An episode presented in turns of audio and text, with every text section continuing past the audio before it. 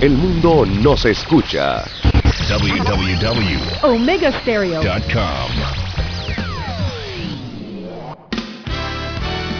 La mejor franja informativa matutina inicia a partir de este momento con un análisis completo del acontecer nacional e internacional. Noticiero Omega Estéreo.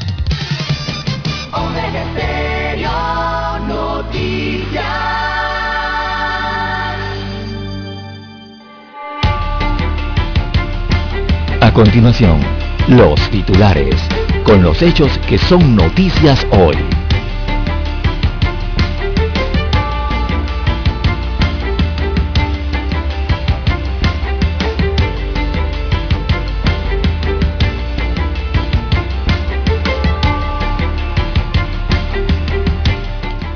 Patronato del Hospital Santo Tomás piden a Cortizo vetar el proyecto de ley 550.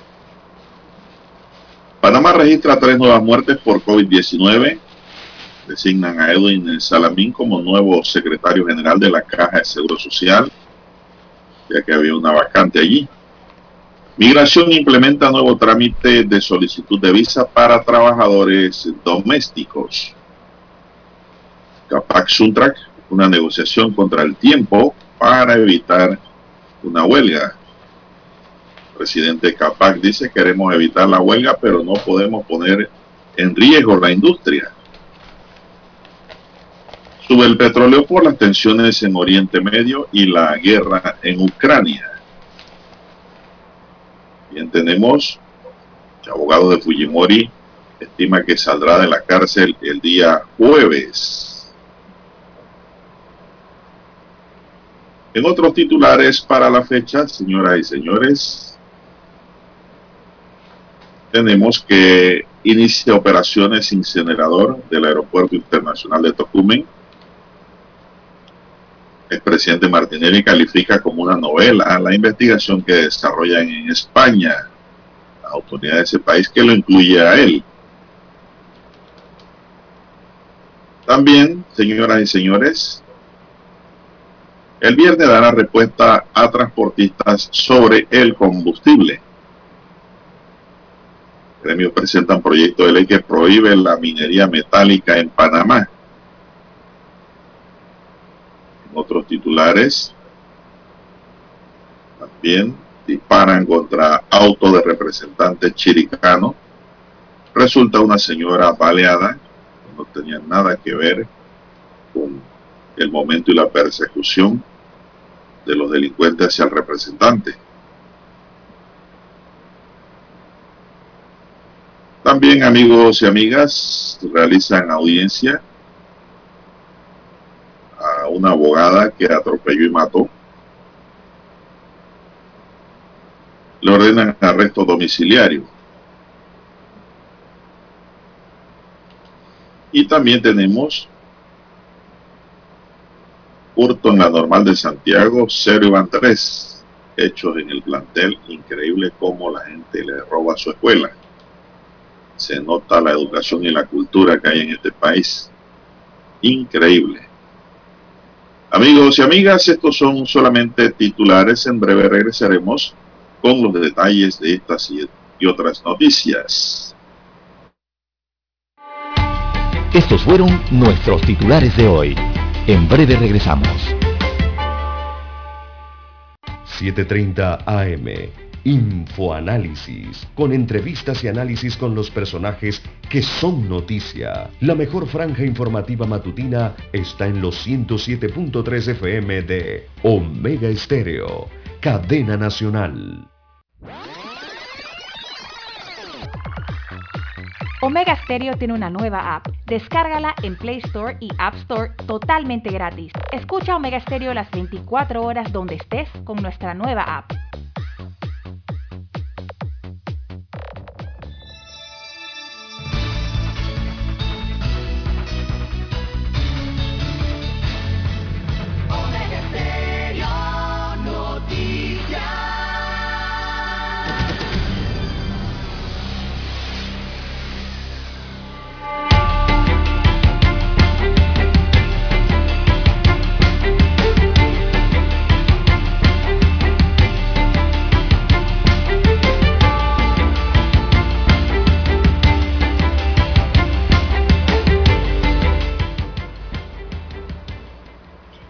Bien, amigos y amigas, muy buenos días. Es martes 22 de marzo del año 2022. En el tablero de controles está don Daniel Araúz Pinto. En la mesa informativa les acompañamos. César Lara. Y Juan de Dios Hernández Sanur para presentarle las noticias, los comentarios y los análisis de lo que pasa en el mundo.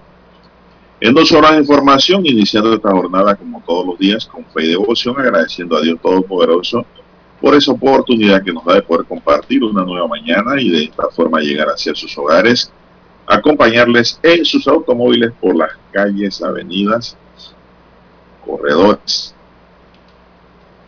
de autopistas, claro que sí. Gracias por acompañarnos. Pedimos para todos salud divino tesoro, seguridad y protección ante tantos peligros que nos rodean desde que amanece hasta el último momento en la noche. El peligro permanente siempre está allí, que Dios nos cuide a todos, ¿verdad? Sabiduría que la necesitamos a cada momento y fe viva en Dios. Se tiene que vivir con fe. No se puede vivir así. Y si se logra vivir así, se vive en un vacío.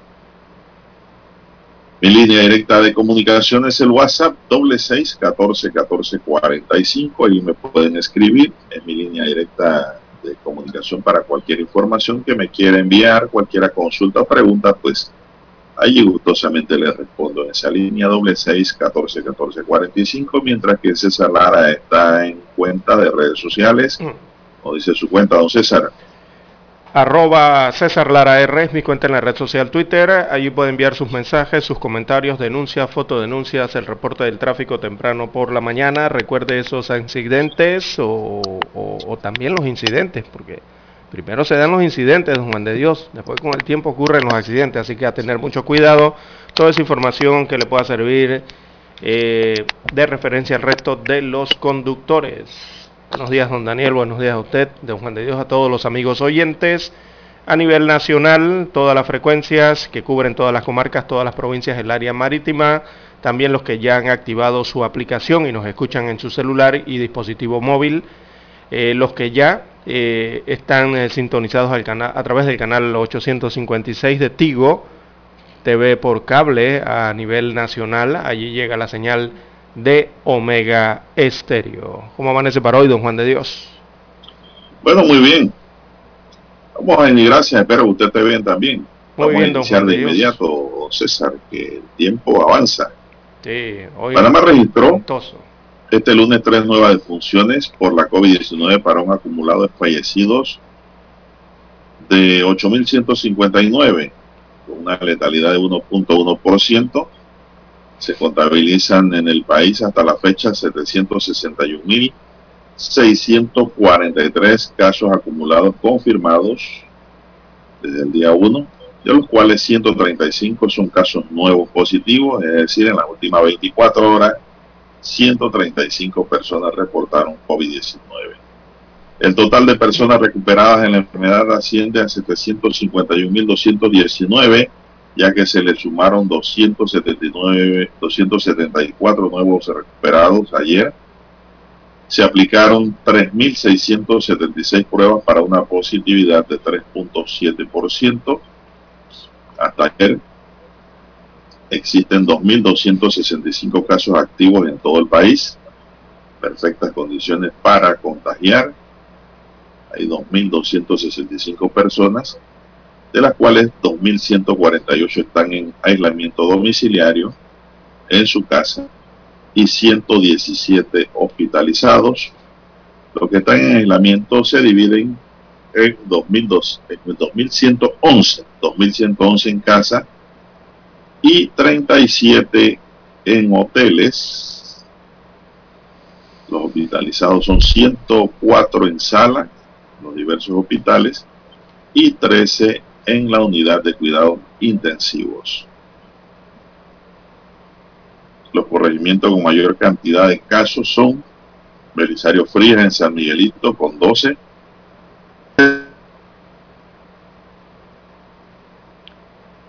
Bien, las 5.44 minutos. Eh, este lunes el Ministerio de Salud ubicó entre los corregimientos con más cantidad de casos activos, eh, como señala Juan de Dios, a Belisario Frías. Belisario Frías es corregimiento del distrito de San Miguelito, es el que más casos ha presentado según el MINSA para eh, el último reporte, 12 casos, 12 contagios nuevos en ese corregimiento. Después le sigue Chepo en Panamá, en el sector de Panamá Este, en la provincia de Panamá, reportaron 6 casos positivos y San Francisco, más hacia el centro del distrito de Panamá, eh, reportaron 5 casos o 5 nuevos contagios. Son los cuatro, básicamente los cuatro corregimientos que más contagios reportaron en las últimas 24 horas. Dato curioso, don César. A ver. Los fallecidos este lunes no tenían esquema de vacunación completo. Correcto. De acuerdo con el informe del Ministerio de Salud, las tres personas que fallecieron en las últimas 24 horas no tenían esquema completo de vacunación contra COVID-19. Los fallecidos eran mayores de 60 años, de los cuales dos corresponden a la región del oeste y una a la metropolitana. El 96% de las personas que han fallecido en el último año no tienen esquema de vacunación completo contra la COVID, de acuerdo con la reciente o los recientes informes de epidemiología del Ministerio de Salud. ¿Qué le parece ese dato, don César? Bueno, eh, más que interesante y sobre todo porque se trata de la región metropolitana, don Juan de Dios. La región metropolitana es una región de fácil accesibilidad. Hay vías de comunicación, todo está conectado. Si usted me dijera que las personas no pueden vacunarse porque están en un área de semi-periférica o semiurbana o, o, o un área rural de difícil acceso, digo, quizás uno comprendería, ¿no? Que no tienen acceso a la vacuna. Pero en Panamá Oeste y en el área metropolitana, don Juan de Dios, donde usted no se puede meter en el área metropolitana, eh, caminando con una bicicleta, en una motocicleta o en un vehículo. Usted puede acceder a la mayoría de los sectores que conforman el área metropolitana eh, de la ciudad de Panamá. Así que, bueno, lamentable esto de que las personas no cumplan eh, con el esquema completo de vacunación cuando la vacuna está disponible, don Juan de Dios, en cualquier centro comercial, en cualquier centro de salud o policentro, policlínica de la Caja del Seguro Social. Así es. Qué raro, Lara, que antes Sí. se peleaban la vacuna. Exacto. Hasta procesos penales hay por esa bendita vacuna. Y ahora están las vacunas ahí y mucha gente prefiere no ir que la enfermedad lo ataque y lo ponga en peligro. Como los tres últimos fallecidos, según nos dice aquí el Ministerio de Salud. Se han aplicado, don César, en otro dato que tenemos aquí, Ajá. 319.830 dosis pediátrica a niños entre los 5 y 11 años, es decir, niños de kinder y primaria, para una cobertura de 46.2%. 238.007 corresponden a la primera dosis y la segunda dosis ya va por 81.823. Es decir, los niños ya tienen, estos niños tienen esquema completo. 81.823 mini vacunas se han colocado a los niños ya. Sí. Muy es, bien. Es que, es que antes de ir al cambio de Juan de Dios, lo que, lo que repetimos constantemente, eh, el país, la gente tiene que entender que el COVID-19 sigue allí, el COVID-19 no se ha ido, aunque usted ya no sienta esa presión como antes, él sigue allí. Y si te contagia y no te has vacunado, por ejemplo, o no has guardado medidas, puede que llegue ese desenlace fatal, que es lo que no queremos que ocurra. Eh, mientras esté la enfermedad, eh, vamos a tener que seguir vacunándonos, don Juan de Dios, y teniendo las dosis de refuerzo. Eh, así que eh, a los amigos oyentes la recomendación es, si tiene accesibilidad o tiene acceso usted a las vacunas, a los medicamentos eh, anti-COVID-19, utilícelos si están a su disposición y además son gratuitos. Bueno, el esquema completo, don César, es de 3 en Panamá. Sí, En niños de 5 a 11 es 2. Para que estemos claros, ¿verdad? ¿Es así? así mismo es, don Juan de Dios. Bueno, si es así, nos vamos a la pausa, don Dani, para regresar con más.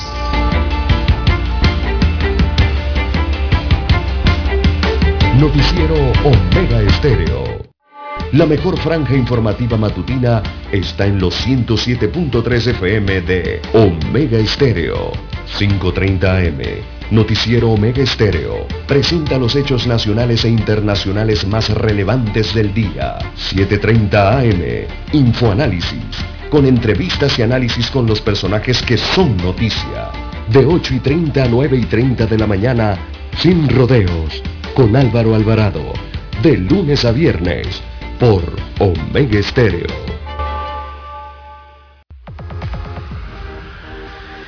Omega Stereo tiene una nueva app. Descárgala en Play Store y App Store totalmente gratis.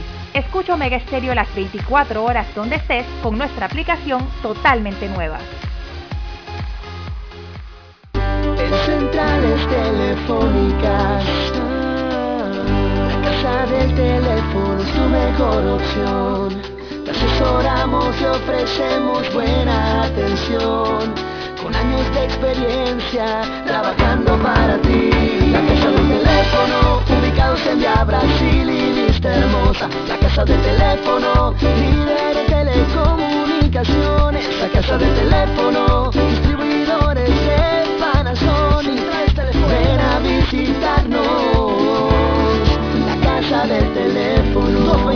229-0465 lsdtcorp.com Distribuidor autorizado Panasonic para anunciarse en Omega Estéreo, marque el 269-2237.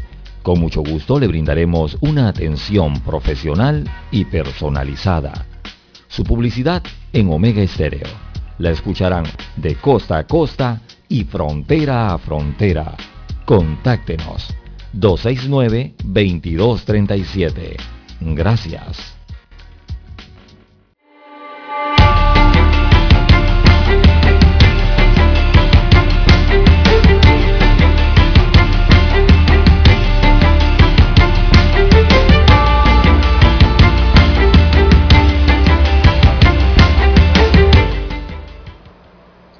Bien, son las 5.52 minutos ya, 52 minutos pasadas las 5.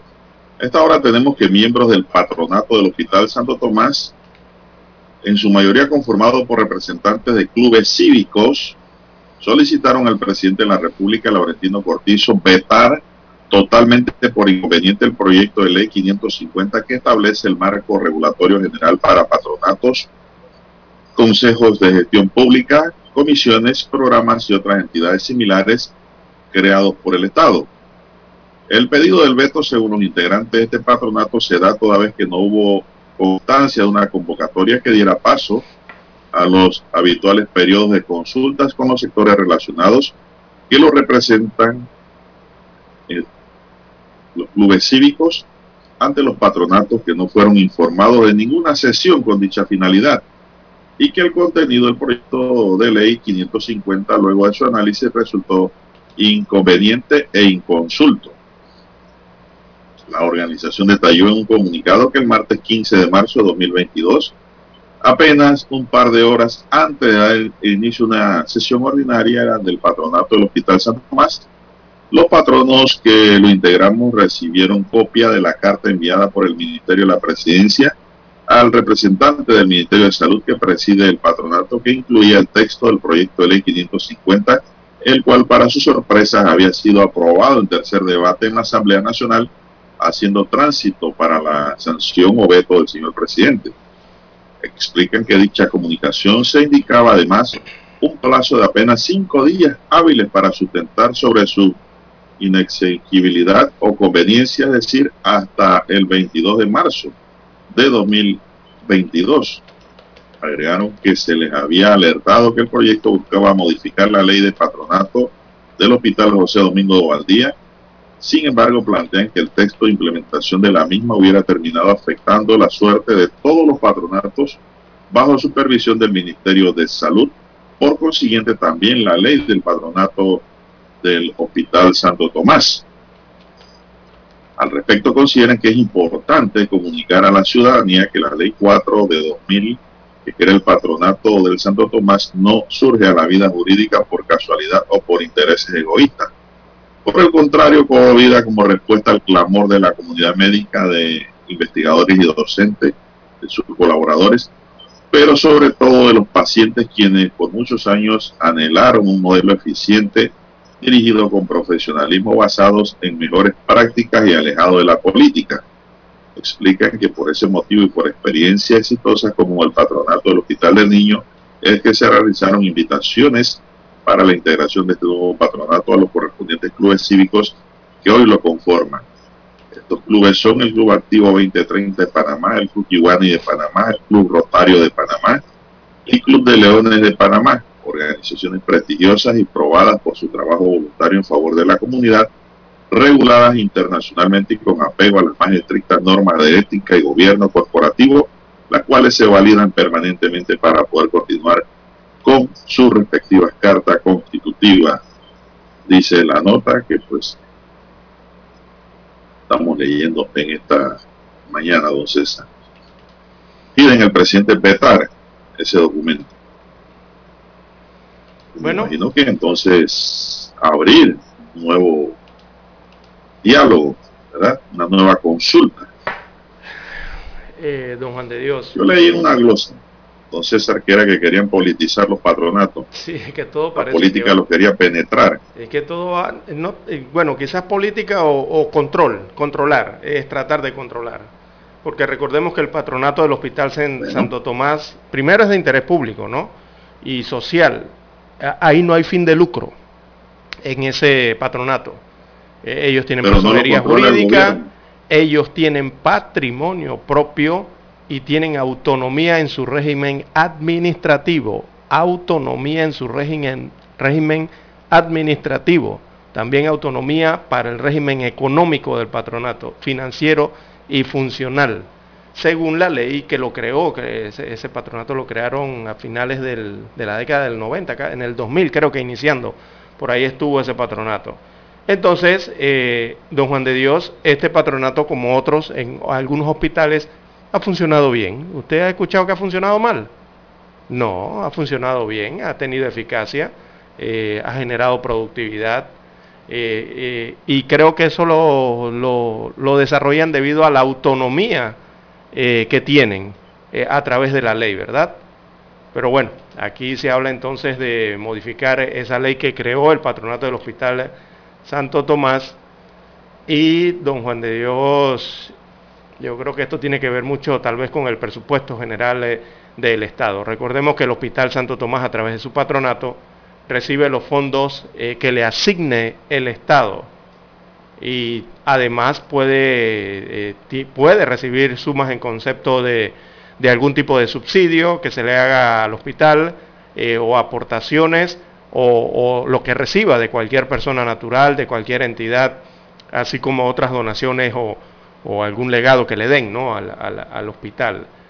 Así que eh, tienen autonomía de verdad y dentro del hospital ya han denunciado los médicos y los trabajadores del hospital que se mantienen a la expectativa de este proyecto de ley 550 eh, por inconsulto primero que nada y eh, donde los actores como los patronatos y médicos especialistas también puedan participar de este debate como bien lo ha señalado usted, don Juan de Dios. Bueno, así es, don César. Yo leí ayer en una glosa de periódico que decían que era que el gobierno quería empezar a controlar los patronatos. Es los fondos, don Juan de Dios. Porque la ley 550 eh, parece ser, eh, va en la vía de sentar las bases para que sea el Ministerio de Salud el encargado de administrar los fondos de las instalaciones hospitalarias del Hospital Santo Tomás. ¿Quién administra actualmente esos fondos? Los administra el patronato. Ahí no se entromete nadie. Ahora la ley eh, propone que sea el Ministerio de Salud quien administre eso. O sea, ya estamos hablando allí de que sería el que gestionaría, ejecutaría y vería el tema de los logros a través de esos fondos que son asignados al Hospital Santo Tomás. Ya eso no lo tendría que ver directamente los eh, miembros del patronato o, los que conforman el patronato. Entonces el control de presupuesto, don Juan de Dios, es todo. Lo que se observa eh, viene allí eh, con este proyecto de ley 550. el éxito de estos patronatos, don César, radica en, que allí están los clubes cívicos. Sí, y la autonomía que tienen para funcionar, que es lo más importante, eso reduce burocracia. Eh, donde están los clubes cívicos hay orden. Así es. Y eso pues es lo que le ha llevado a buen éxito al patronato del Hospital del Niño y del Santo Tomás. el del San Miguel Arcángel no sé cómo está conformado, me parece que también tiene clubes cívicos. No, porque esta ley afectaría a varios patronatos, don Juan de Dios, no simplemente el del Hospital Santo Tomás. Eh, también recordemos que, hay patronatos. administradores, el patronato. Exacto. Hay patronato en el oncológico. El Instituto Oncológico Nacional tiene un patronato. El Hospital del Niño, como usted bien señala, tiene patronato. El HIMSA, que es el Hospital Integral eh, San Miguel Arcángel, también tiene, me parece, patronato, pero ahí hay otra, eh, otras características, ¿no? Creo que es compartida la administración allí. Así que son varios, ¿no? Los que podrían verse afectados eh, por esta ley. Y, y, son instalaciones que atienden a gran cantidad de gente, don Juan de Dios, de personas, de pacientes, y lo hacen bajo, lo que he visto es que lo hacen eficientemente bajo este esquema de los patronatos.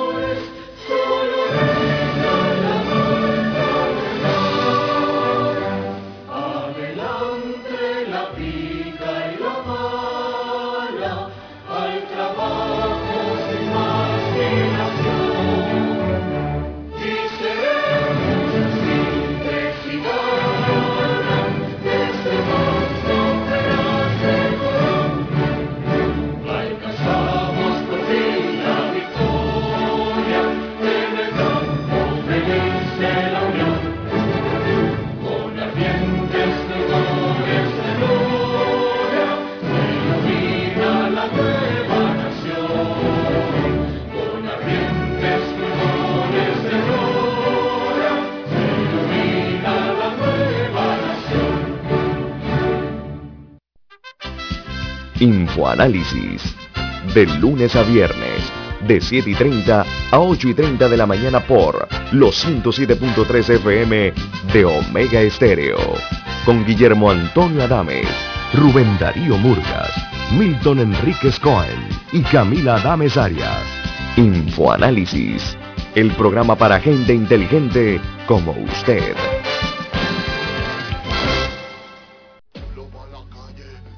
Según datos oficiales, solo en enero la canasta básica de alimentos se incrementó en 5 balboas, lo que sugiere la CAPAC, un centavo por hora, dos balboas al mes, no compensan el aumento del costo de la vida. Esto no da ni para las mascarillas. Este pueblo no aguanta más. salarios dignos o huelga nacional. Unidad, unidad, unidad. Mensaje de Suntra. Noticiero Omega Estéreo.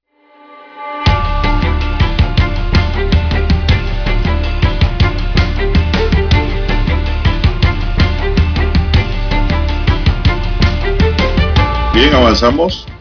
Son las seis cinco minutos, señoras y señores. Bueno, Edwin Salamín tomó posición como nuevo secretario general de la Caja de Seguro Social en reemplazo de Edwin Rodríguez, quien pasó al cargo de subdirector general de la institución. El director de la Caja de Seguro Social, Enrique Cortés, expresó que el cargo de secretario general es el puente entre la administración y la junta directiva de la entidad, lo cual es fundamental para que la Caja de Seguro Social pueda cumplir con la serie de tareas y compromisos institucionales al servicio de los asegurados.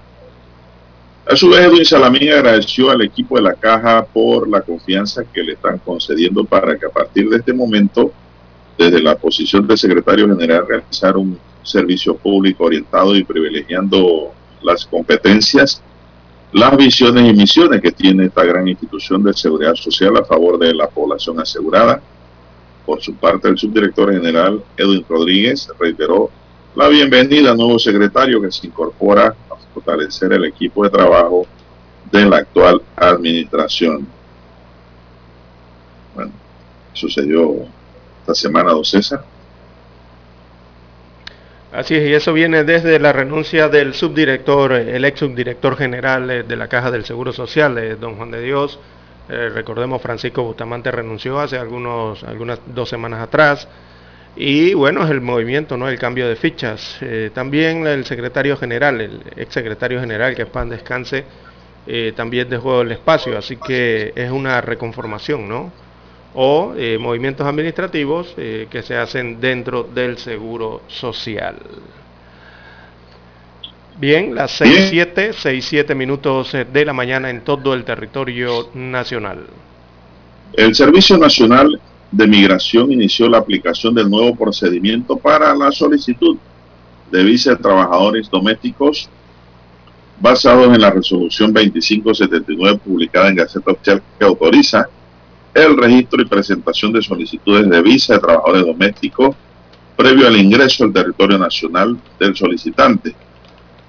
El proceso debe hacerse mediante apoderado judicial y el poder debe estar debidamente apostillado o autenticado por la embajada o consulado de Panamá en el país en que se otorgue y por el Ministerio de Relaciones Exteriores de Panamá. ¿Qué quiere decir esto, César? que se cambió la regla esa de que la gente venía a Panamá Exacto. y luego buscaba el permiso. O sea, lo que tienen que hacer ahora es solicitar la visa. Ahora lo tienen que hacer allá. Primero en su país de origen, eh, y luego ingresar en la embajada o consulado para poder entonces aspirar a una posición de trabajador doméstico en el país. El Servicio de Migración realizará el registro y apertura del trámite previo al pago de los derechos por trámite migratorio y costo de carnet. Una vez formalizada la presentación del trámite, el solicitante podrá ingresar al territorio nacional y debe presentarse a las instalaciones para continuar con los trámites correspondientes para obtener su permiso de trabajo. Los, los, extranjeros que sean de una nacionalidad de un Estado que mantenga acuerdo de supervisión o supresión, mejor dicho, de visa con Panamá, o no requieran visa, pueden solicitar la visa de trabajadores domésticos según establecido en la resolución 2579, mientras que los extranjeros de nacionalidades que requieran visa para ingresar a Panamá deben obtener primero la aprobación de su visa para optar por su permiso de trabajo trabajador doméstico.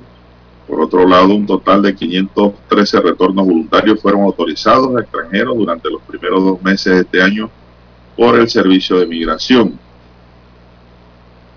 En enero pasado el registro fue de 304 retornos y en febrero los retornos voluntarios alcanzaron las cifras de 2009. Todo esto fueron otorgados a ciudadanos extranjeros con estadía vencida.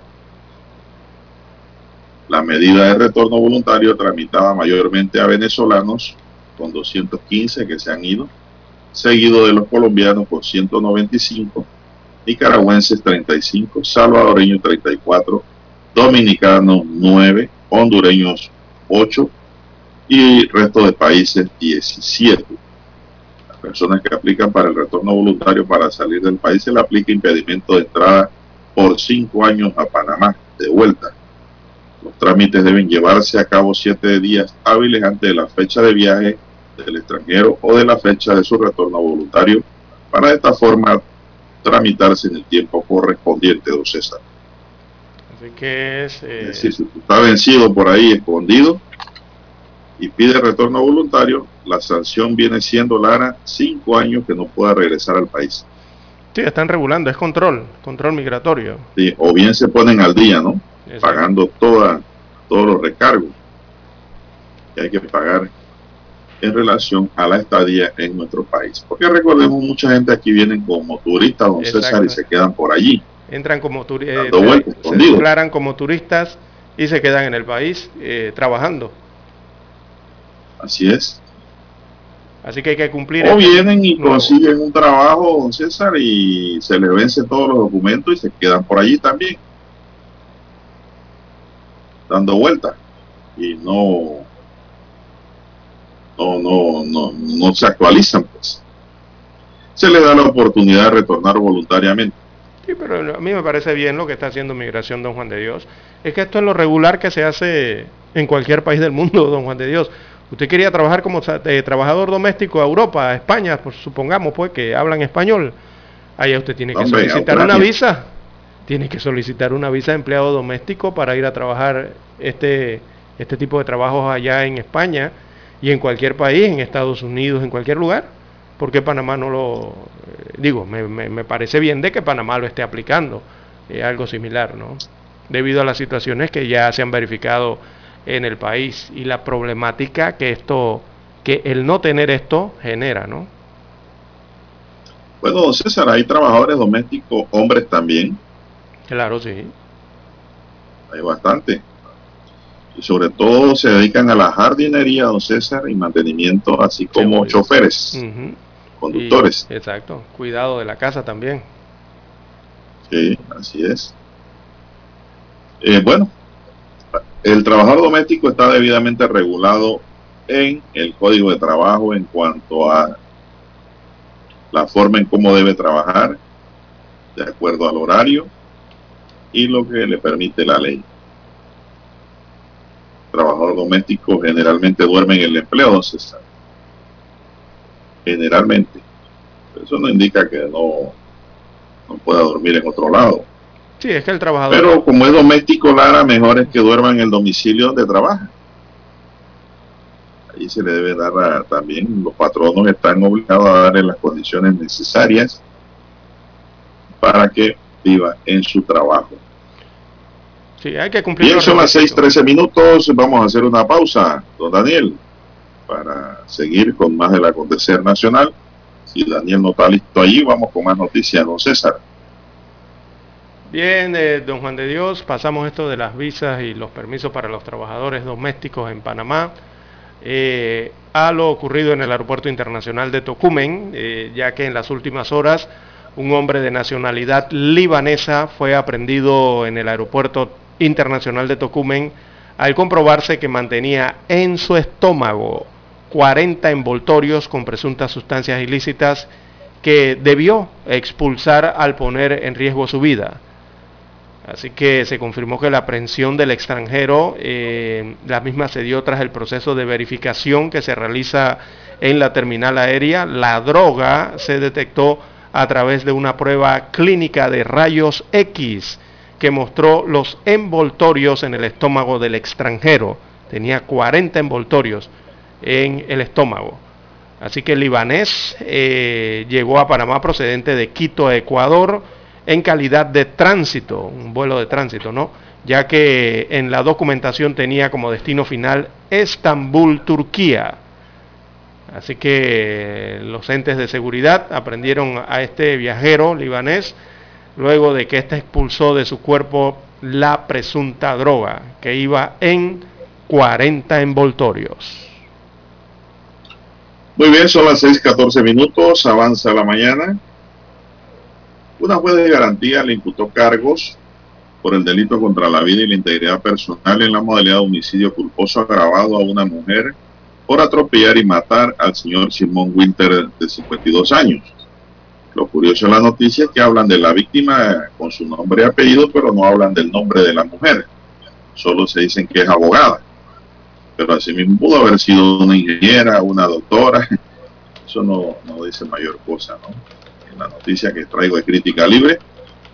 El hecho por el cual la juez Mónica Barrio legalizó la aprehensión de la señalada y le ordenó detención domiciliaria como medida cautelar ocurrió en horas de la madrugada del pasado domingo 20 en la avenida principal de la barriada Villas de Don Bosco, ubicada en Juan Díaz. Durante el acto de audiencia de control adelantada eh, este lunes en la sede del sistema penal acusatorio ubicado en la Plaza Ágora, la juez también ordenó la suspensión de la licencia de conducir a la hora imputada. Barrio consideró que la medida cautelar y el cargo impuesto eran necesarios proporcionales a la naturaleza del hecho y a los riesgos procesales relacionados con este caso, tales como peligro de fuga, desatención al proceso y peligro para la comunidad por la naturaleza del hecho. El pasado domingo, como quedó plasmado en un video de una cámara de seguridad de una vivienda, la joven que fue imputada en este caso no desaceleró en ningún momento cuando conducía por la avenida principal de la barriada Villa de Don Bosco, en donde Winter caminaba por la orilla de la vía junto a otra persona. Ese día Winter murió luego de ser atropellado por la camioneta que conducía a la joven imputada a toda velocidad. Luego de que fue aprendida por la policía, se le realizó la prueba de alcoholemia, en la cual marcó 86 miligramos, don César, por decilitro, cuando lo máximo permitido es de 1 a 4 microgramos por decilitro en aliento y 1 a 9 miligramos por decilitro en sangre. estaba, estaba, pasadita Lara. 86. La muchacha de milagro podía conducir, don César, mover el carro. Embriaguez comprobada, 86 para arriba, ¿no? Oh, terrible, ¿eh? Bueno, son experiencias de la vida, ¿no? de seguro no volverá más nunca a manejar en ese estado cuando pasen todos estos problemas. Bueno, vamos a hacer una pausa, son las 6 y 17 minutos.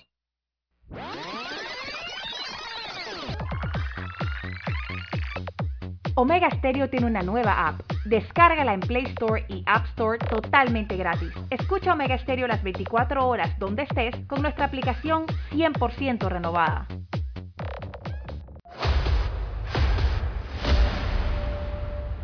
Desde los estudios de Omega Estéreo, establecemos contacto vía satélite con la voz de América. Desde Washington, presentamos el reportaje internacional.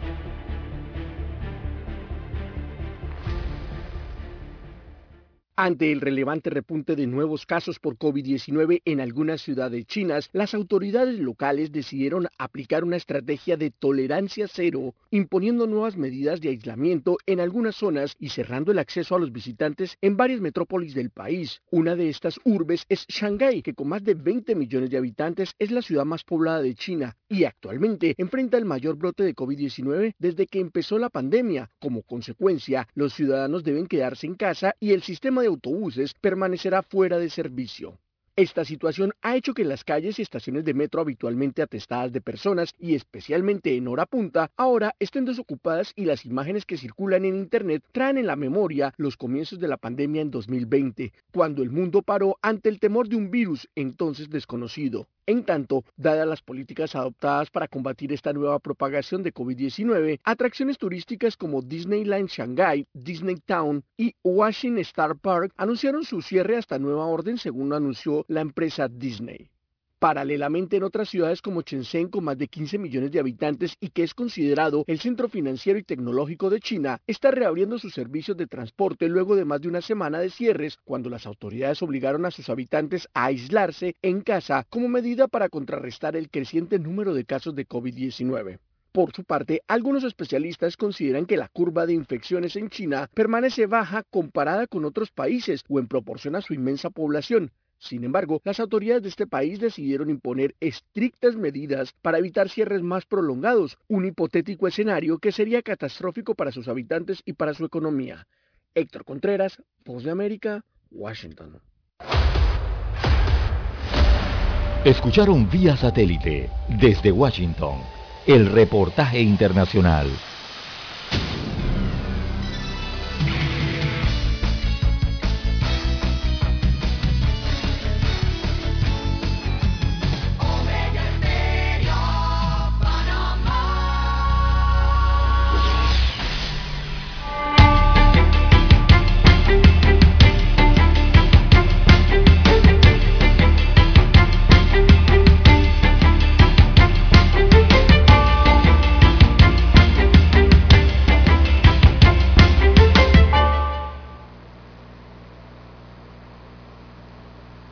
Bien, amigos oyentes, las 6.20, 6.20 minutos eh, de la mañana en todo el territorio nacional. En más informaciones para la mañana de hoy, atacan a tiros a representantes de corregimiento del área capitalina. Bueno, unos ocho sujetos, fue al menos lo que contaron, eh, con arma de fuego en mano, interceptaron con dos vehículos al representante de corregimiento de Veladero, eh, Juan Ruperto de García. Esto la noche de ayer cuando éste llegaba a su residencia ubicada en ese mismo sector del el distrito de Tolé, en la provincia de Chiriquí. Este hecho se registró fue en el occidente del país, en la provincia de Chiriquí. Así que, según información preliminar, los delincuentes, por razones eh, que se desconoce, bajaron a desgracia de su vehículo, lo golpearon en la cabeza y con la cacha de una de las armas, pero en medio de la situación, él logró salir corriendo y se refugió en una vivienda de un familiar, una prima en este caso de 38 años de edad, la cual no está muy lejos eh, de la cancha de juegos de ese corregimiento. Lamentablemente, mientras de gracia huía, los sujetos empezaron a dispararle e hirieron en un hombro a una mujer inocente que se encontraba dentro de su vivienda al momento del ataque, por lo que tuvo que ser trasladada a un centro médico en la provincia de Chiriquí. Los atacantes también dispararon al menos eh, unas 30 veces contra el vehículo del representante de corregimiento y luego se dieron a la fuga en un vehículo pick-up y en una camioneta en la que llegaron al lugar. Extraoficialmente se informó que supuestamente de Gracia sostuvo una discusión con un hombre en un jardín de baile, este jardín ubicado en Portugal de Tolé, quien eh, lo amenazó. El eh, señalado también fue identificado como uno de los agresores. Según, dio, según dijo un residente de Veladero, eh, en sus 45 años de vida, él nunca había visto algo así en su distrito, por lo cual aprovechó para hacerle un llamado al Ministerio de Seguridad para que le ponga atención al cuartel de policía de Tolé. Le hizo el llamado específicamente al ministro de Seguridad, Juan Manuel Pino, el cual según denunció eh, las infraestructuras del el cuartel de policía de Tolé, solo cuenta con dos unidades eh, para brindar el servicio a nueve corregimientos. ¡Wow! Según la percepción entonces de los lugareños. Así que ellos solicitan dotar de mayores recursos, eh, es decir, más vehículos y también más personal al puesto de policía ubicado en Tolé, luego que se registrara esta situación en la que atacaron a tiros al representante de corregimiento del corregimiento de Veladero allá en Tolé, en Chiriquí, y eh, en este ataque entonces resultó herida en el hombro una mujer que no tenía nada que ver con esto, era una mujer inocente, ¿no? que estaba en una de las viviendas.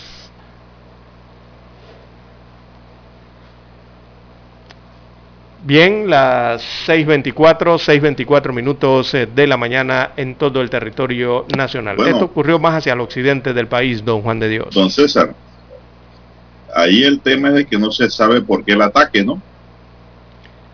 Hacia el representante. Bien, son las 6:24 minutos. Así es.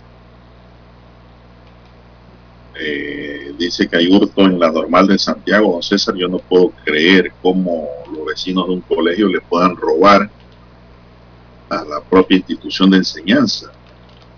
Delincuentes se llevaron una considerable suma de dinero de la caja menuda de la escuela normal de la ciudad de Santiago.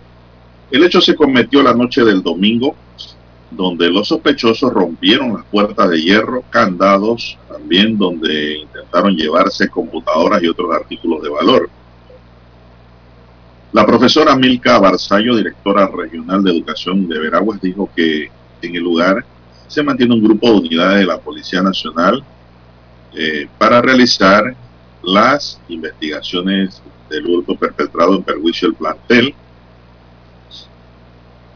eh, Miguel Rojas, miembro de la Asociación de Padres de Familia, sostuvo que la escuela carece de una seguridad apropiada en las instalaciones, sobre todo en el área donde están los internados de niñas y varones, ya que es vulnerable a cualquier persona sospechosa o delincuente. Exil Valdés, madre de familia con una hija internada en la escuela, dijo que al llegar la mañana de lunes a realizar unos trámites de su acudida en el mencionado plantel se encontraron con esta sorpresa a criterio de algunos padres de familia de la Escuela Normal de Santiago, debe ser dotada la misma de vigilancia permanente las 24 horas del día para evitar que se sigan cometiendo este tipo de vandalismo en perjuicio de los estudiantes. César. que el mismo Ministerio de Educación tiene que desarrollar un cuerpo de seguridad, don César. Bien preparado. O no de guachimanes jubilados. Sí, o solicitar el apoyo a la Policía Nacional también, ¿no? Pero bueno, con la Policía Claro, con apoyo a la Policía Nacional y contacto con la Policía Nacional. No se puede trabajar así. Así como el Seguro Social ahora tiene un cuerpo de vigilancia, eh, Ministerio Público. Considero yo bastante efectivo. Estas instituciones han cuerpo de vigilancia del Seguro Social.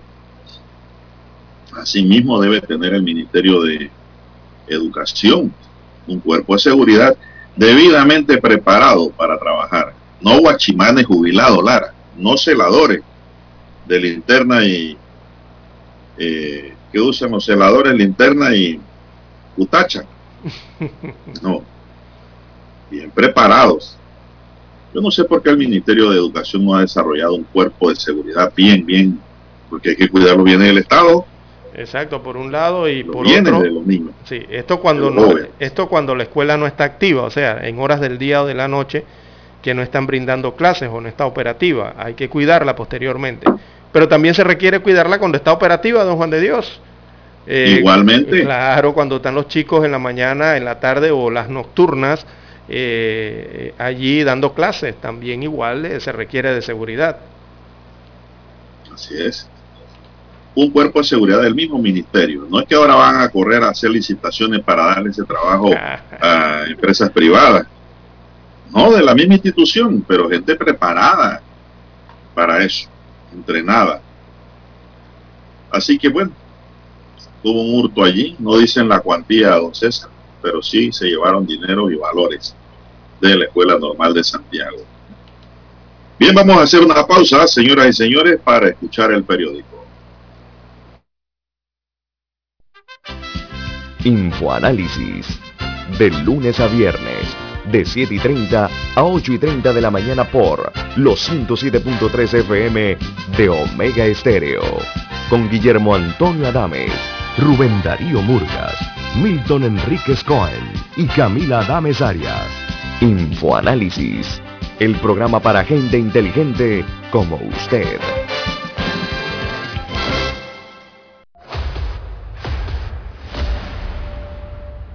Desde los estudios de Omega Estéreo, establecemos contacto vía satélite con la voz de América. Desde Washington, presentamos el reportaje internacional.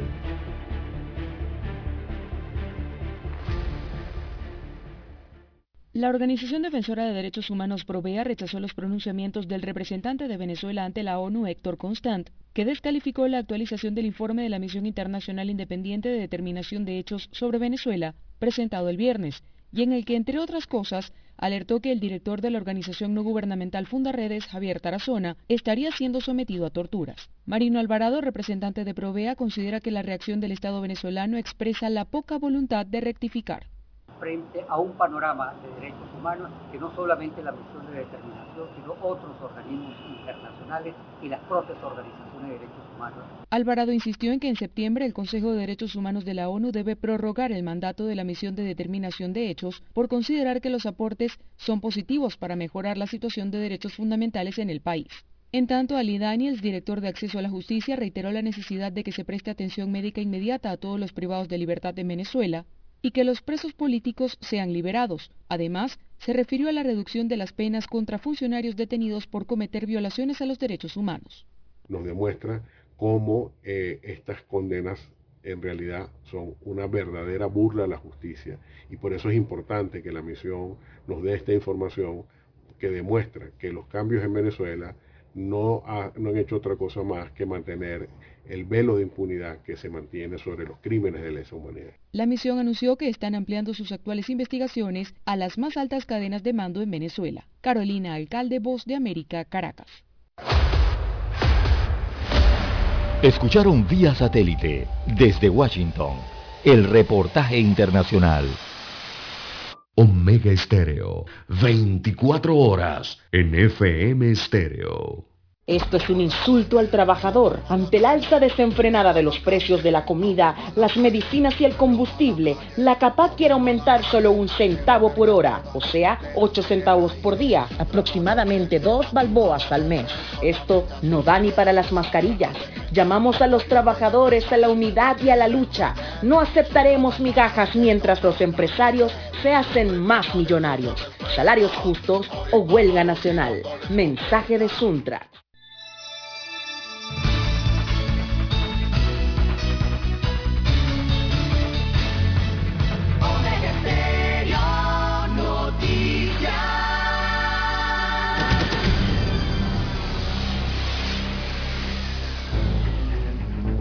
Las noticias impresas en tinta sobre papel. Con ustedes. Escuchando el periódico. Los titulares de las primeras planas de los diarios estándares de circulación en Panamá.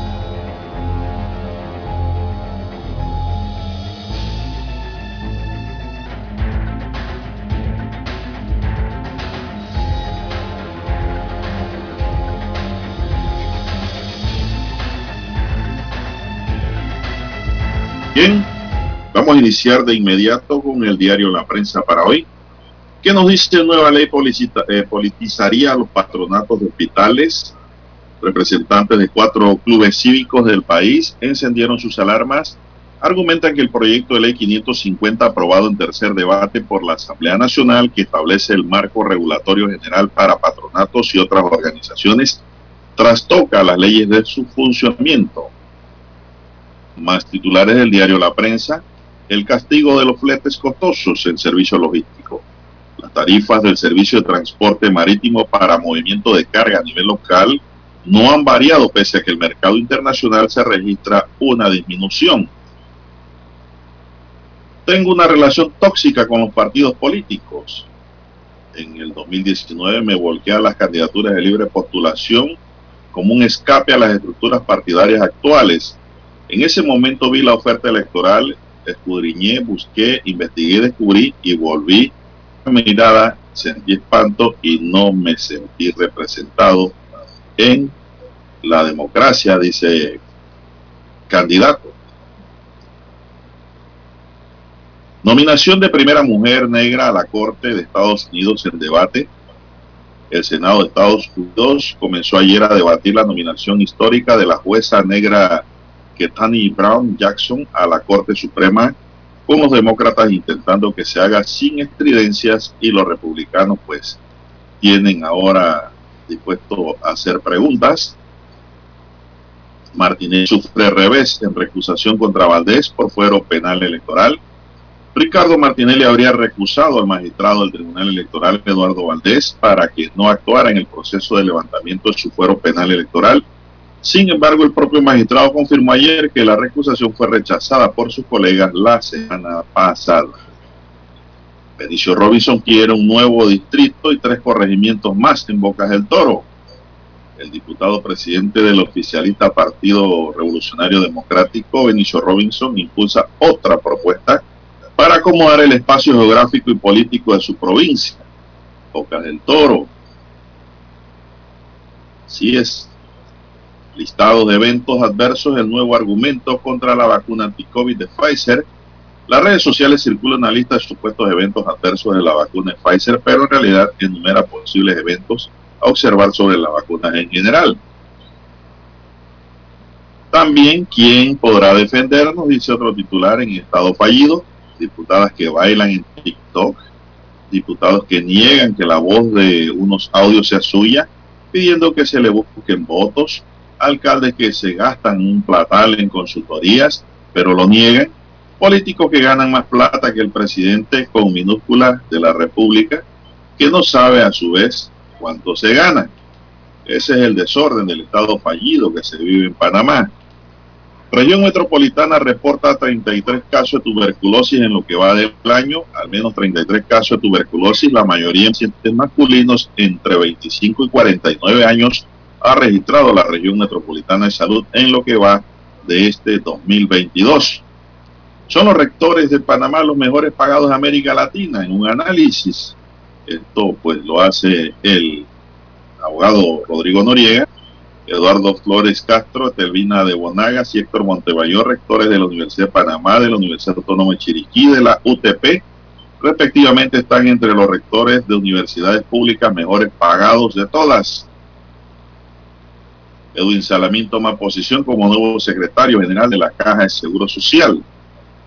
Alumnos de los colegios Isabel Herrera Ovaldía y José Antonio Ramón Cantera regresan a la presencialidad desde ayer. En otros titulares para hoy, opositora Cristina Chamorro condena, condenada a ocho años de prisión en Nicaragua. Cristina Chamorro condenada ayer a ocho años de prisión sabía que desafiar la continuidad de Ortega en el poder la exponía represalias. Su familia lo ha sufrido en carne propia en la historia moderna de Nicaragua. CAPAC intenta frenar huelga, pide a trabajadores no apoyar el paro. La Cámara Panameña de la Construcción hizo un llamado a los trabajadores sindicalizados a que no apoyen la declaración de huelga anunciada por los dirigentes del Suntrax. La obtención de una cita en la Caja de Seguros Sociales cada vez más engorrosa para el asegurado en los servicios médicos. Ayer hubo un par de demonios en el Susana John, don César las largas filas de pacientes para obtener una cita en alguno de los servicios de salud que se brindan en las instalaciones de la caja es un problema recurrente en los últimos días. Más titulares del diario La Prensa, que tiene bastante hoy. ¿eh? Queremos darle una alegría al pueblo panameño, dice el futbolista Ismael Díaz en las eliminatorias. La libertad de expresión es un principio vital, asegura el embajador de Reino Unido en otro titular, Mancini confía en Donnarumma pese a su último partido con el PSG. Guerra entra en Kiev, que rechaza ultimátum en la invasión rusa. Se reportan tres defunciones y 135 casos nuevos de la COVID-19 y Daddy Yankee, Don Dani, anuncia su retiro de la música se despide con un disco y una última gira que pues por allí, digo yo, incluye Panamá. Se retira uno de los padres del reggaetón, el Daddy Yankee. Amigos y amigas, estos son titulares del diario La Prensa y pasamos de inmediato a los titulares del diario La Estrella de Panamá. Bien, amigos oyentes, el diario La Estrella de Panamá, la decana de la prensa nacional, titula para este martes 22 de marzo, Martinelli y Carrizo mantienen la preferencia, Rooks y Blandón suben, de acuerdo al diario La Estrella de Panamá.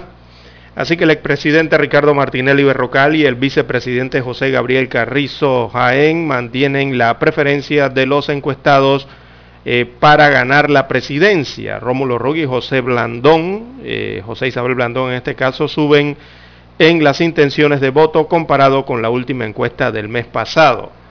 Así que se refieren a la encuesta entonces eh, que es contratada por el diario La Estrella de Panamá, donde hacen una simulación de votos. y encuestan a un promedio, bueno, la ficha técnica no la tienen en la portada del diario La Estrella de Panamá. Bien, en más títulos para la mañana de hoy del rotativo, Defensoría aboga por casos de Mauricio Cor y García. En la Defensoría del Pueblo instó al gobierno a cumplir con la medida de la ONU sobre la liberación inmediata del abogado Mauricio Cor y García y pidió una investigación de su detención. También aparece la revista Mía hoy en el diario La Estrella de Panamá, reportaje a Ela Urriola, una vida literaria y lo que deben leer los diputados, dice el reportaje. Así que Ela Urriola habla de lo que representa la literatura en este reportaje, también lo que representa el arte en la vida del ser humano, sobre la realidad de la mujer y los libros que deberían leer los diputados de la Asamblea Nacional. También para hoy tenemos en la estrella, clubes cívicos se quejan de las reformas de los patronatos de los hospitales. Se encuentra esta información en la página 2A. Así que los clubes cívicos temen que se introduzcan figuras eh, de la sociedad, eh, una figura de la sociedad civil, en el cual entonces habría más integrantes en el patronato, pero estos integrantes serían funcionarios del Estado del MINSA y de la Caja del Seguro Social respectivamente. También para hoy la estrella titula Suntra acude a Mitradel, Capac espera acuerdo. Así que dirigentes del Suntra presentaron en el Mitradel la decisión, perdón, la declaración de huelga convocada para el lunes 4 de abril. La CAPAC dice que espera lograr un acuerdo con los trabajadores para evitar la paralización.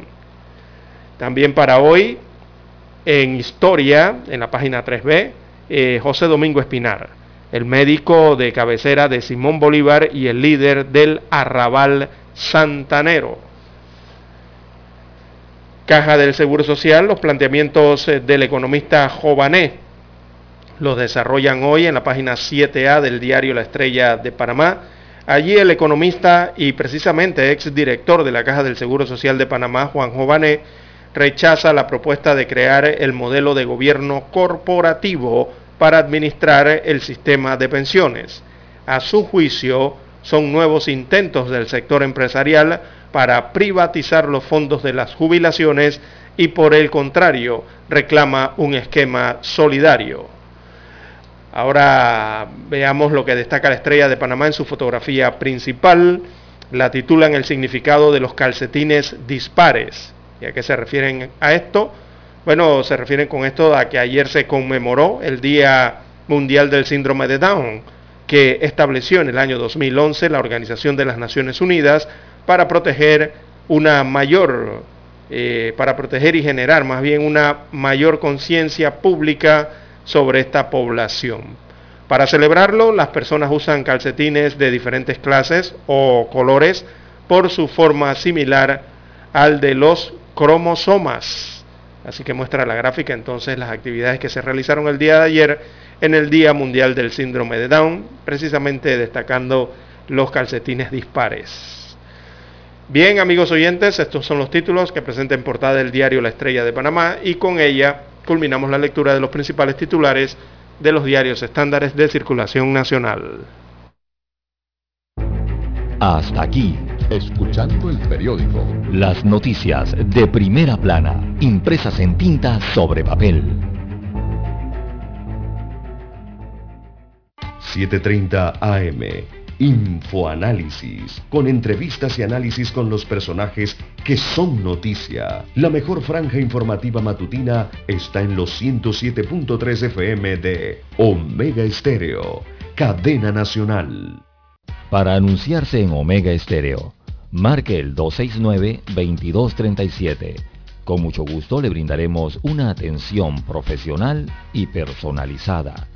Su publicidad en Omega Estéreo. La escucharán de costa a costa y frontera a frontera. Contáctenos 269-2237. Gracias.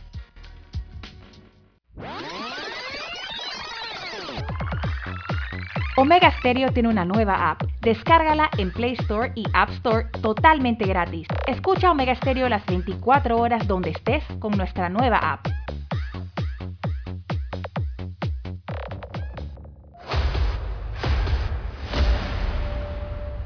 Desde los estudios de Omega Estéreo, establecemos contacto vía satélite con la voz de América. Desde Washington, presentamos el reportaje internacional.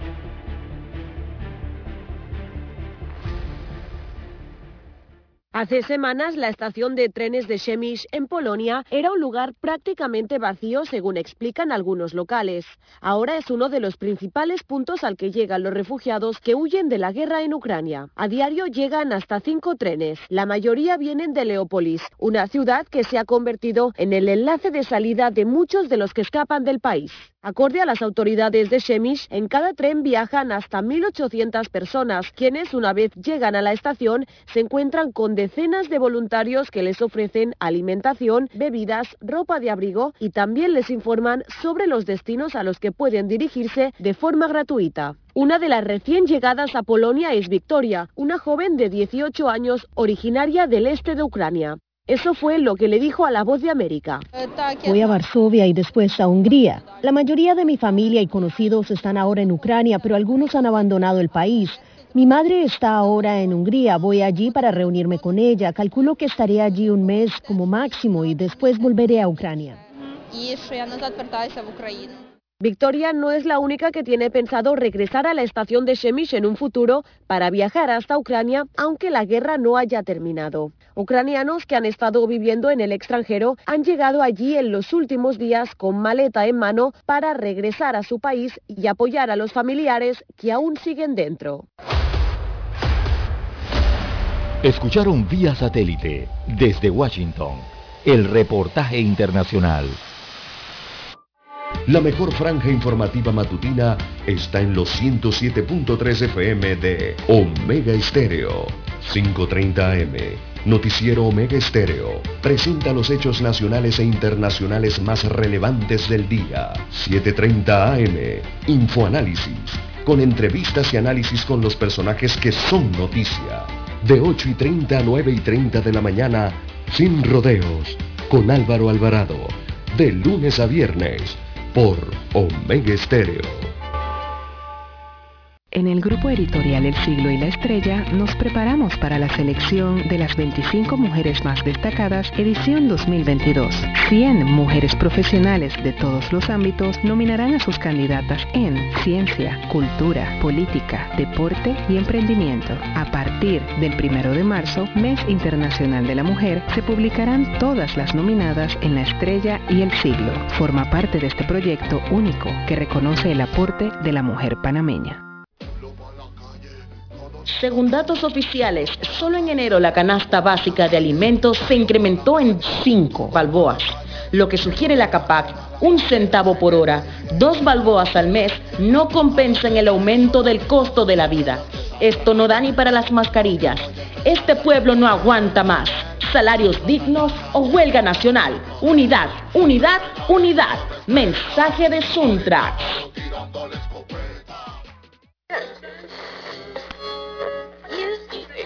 Cuando nadie creía en el FM estéreo. Esta es la nueva generación en radio. Esta es la generación Omega. Construimos el camino que seguirían las demás. Omega Estéreo. 41 años de profesionalismo, evolución e innovación. Omega Estéreo. 24 horas en FM Estéreo. Es momento de adentrarnos al mar de la información. Este es el resultado de nuestra navegación por las noticias internacionales más importantes en este momento.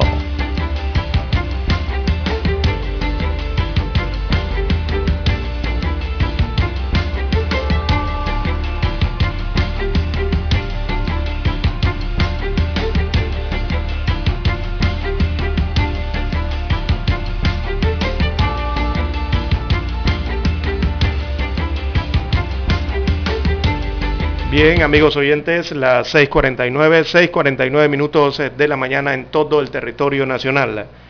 De relieve a nivel internacional, eh, la información sigue generándose en Asia. Los rescatistas en China no han hallado sobrevivientes del que sería el peor accidente aéreo en 10 años en China.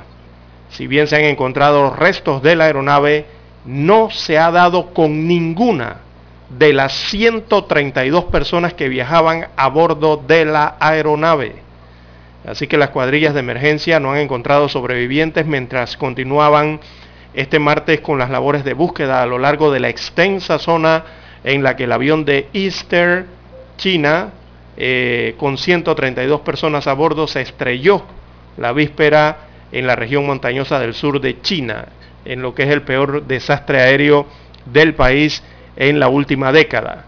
Eh, se encontraron restos de la aeronave en el lugar, pero hasta ahora no se ha encontrado a ninguna de las personas que viajaban en el avión con el que se perdió contacto, informó la televisora estatal CCTV la mañana del martes, eh, más de 18 horas después del accidente. Así que este Boeing 737-800 se estrelló cerca de la ciudad de Wuzhou, en la región de Guangxi, mientras eh, volaba desde Kunming, en la provincia suroccidental de Yunnan, con dirección a Gansu. Gansu es Cantón en español. Eh, un centro industrial entonces en la costa del este. Eh, este choque desató un incendio lo suficientemente grande para ser captado por imágenes satelitales de la NASA, según se informó. este choque dejó un agujero a un costado de la montaña señalaron los rescatistas. Según el reporte, se están utilizando drones y personal en tierra para intentar localizar lo que son las cajas negras, las cuales contienen la información del vuelo y las grabaciones de cabina que son esenciales en este tipo de investigaciones. El radar eh, de rastreos de vuelo flyradar24.com es lo que se tiene hasta el momento de la información del vuelo eh, se trata del vuelo 5735 de China Eastern Airlines.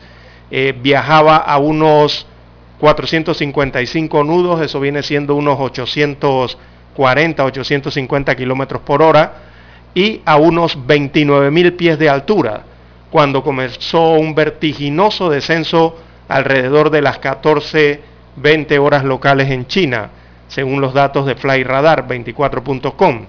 La aeronave se desplomó unos 7.400 pies antes de recuperar unos 1.200 pies de altitud y, volvió entonces a desplomarse. Dejó de transmitir información 96 segundos después de comenzar su caída. Así que continúa entonces las eh, tareas de rescate y de búsqueda. En este caso están buscando también las cajas negras para determinar qué ocurrió con este vuelo 5735 de China Eastern Airlines, eh, que cayó el día de ayer con 132 personas a bordo, de la cual no se ha podido encontrar a ninguna persona, debido al impacto que tuvo esta aeronave contra esta montaña en China. El avión que se estrelló era un Boeing 737-800 esta es la versión más común de las aeronaves Boeing en servicio y básicamente representa el caballo de batalla en las flotas de muchas aerolíneas en el mundo. Actualmente hay 4.502 aviones Boeing 737-800 en servicio en todo el mundo, según la firma de análisis de aviación Sirium, lo que hace por mucho el avión de Boeing que más se utilizara hasta ahora. Este modelo de avión también es el de mayor uso en Estados Unidos, donde hay 795 naves en servicio, así como en China que tiene 1177 y es el segundo avión más común que se usa en todo el mundo, solo detrás del A320 fabricado por su rival de Boeing Airbus. El Boeing 37800 es un modelo de avión más antiguo al que ha reemplazado el 737 MAX. Hoy comenzó las entregas en 1998, pero ha distribuido una versión civil del avión desde que 2 de que se le proporcionaron a China en enero de 2020. Y es bueno este la avión forma parte de una clase de aviones Boeing conocida como 737NG. Los aviones NG han tenido problemas de seguridad en los reguladores de Estados Unidos. Han citado, aunque ninguno llegó al nivel de requerir que los aviones permanecieran en tierra. En 2018, una pasajera murió en un Boeing 737-700. El otro avión de la familia Next Generation. Este accidente un aspa del ventilador del motor en, un vuelo del Southwest Airlines se rompió y provocó que parte de la cubierta del motor golpeara el costado del avión, rompió una de las ventanas y la cabina se despresurizó rápidamente. La tripulación pudo aterrizar el avión de manera segura, pero de emergencia. Y una mujer que iba junto a esa ventana murió, don César. Sí, del golpe, ¿no? Sí, hay, hay que hacer la aclaración allí en lo que usted está diciendo, don Juan de Dios. Eh, lo que dicen esos párrafos simplemente es que, digo, eh, este no es el, el avión que cayó en China, no es el modelo de avión accidentado hace algunos años, conocido como la, serie MAX de Boeing. Esos son otros tipos eh, de aviones, los MAX. Este que se ha estrellado en China es un 737-800, es un avión un poco más antiguo, o de las generaciones anteriores eh, y no tiene que ver nada con el Max, ese Max que, que generó tanto revuelo mundial ¿no? Eh, contra Boeing, recordemos hace tan solo algunos años atrás. Así que se han captado de las cámaras de seguridad de, del área donde cayó este avión, hay cámaras de seguridad en algunas instalaciones civiles y eh, están, digo, apuntadas hacia, el horizonte y captaron el momento en que el avión iba cayendo, don Juan de Dios, a tierra.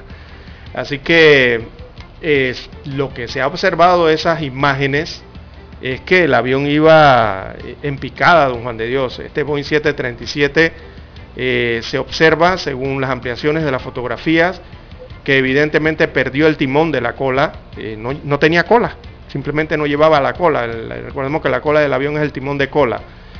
Y eh, lo más probable, según algunos expertos en aviación a nivel internacional, es que debido a la alta velocidad en que venía cayendo, eh, se le haya desprendido la cola, ¿no? Es lo que consideran algunos expertos, ya que los registros eh, destacan que ese avión venía cayendo a por lo menos 20.000 pies por minuto.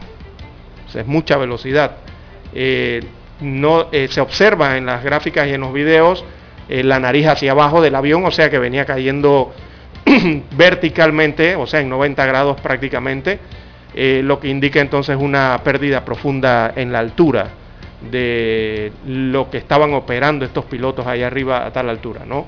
eso significa que era prácticamente irrecuperable para los pilotos, no tenían estabilizadores ciertamente, y el avión venía en picada, no tenía sustentación y chocó a esa velocidad entonces contra eh, la ladera de esta montaña, contra tierra. Eh, por eso es que los rescatistas no han encontrado a persona alguna, eh, producto del impacto que recibió esta aeronave contra la tierra. Eso significa que son lamentablemente, don Juan de Dios, cadáveres que quedaron irreconocibles producto del impacto contra tierra.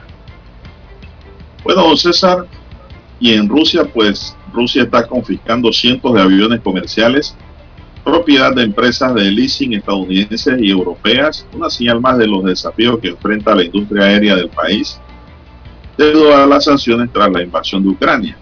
El presidente Vladimir Putin firmó este lunes una ley como parte de las medidas antisanciones que permitirá a las aerolíneas rusas registrar los aviones alquilados a compañías extranjeras en Rusia, donde se les pedirán certificados locales de aeronavegación según un comunicado del Kremlin. El proyecto de ley permitirá a las aerolíneas rusas conservar los aviones alquilados en el extranjero y operarlos en rutas nacionales, al tiempo que dificultará a las empresas extranjeras reclamarlos sin la aprobación del gobierno ruso. Las sanciones impuestas por Estados Unidos y Europa a Rusia obligan a las empresas de leasing a recuperar todos los aviones que hayan alquilado a las aerolíneas rusas antes de finales de mes pero dice Putin que se van a quedar con esos aviones, no César. ¿Qué le parece? en territorio ruso. Ese es territorio no, eso no tiene nada que ver. Eso es una digamos, una contraofensiva, ¿no? Exacto, sí. Por las sanciones económicas. Es decir, eso, para, eso, eso en cualquier lugar del mundo es un delito. Una apropiación indebida. Bien, son las 7 en punto de la mañana, vamos a Washington y volvemos amigos y amigas. El satélite indica que es momento de nuestra conexión. Desde Washington vía satélite y para Omega Estéreo Panamá, buenos días América. Buenos días América, vía satélite desde Washington.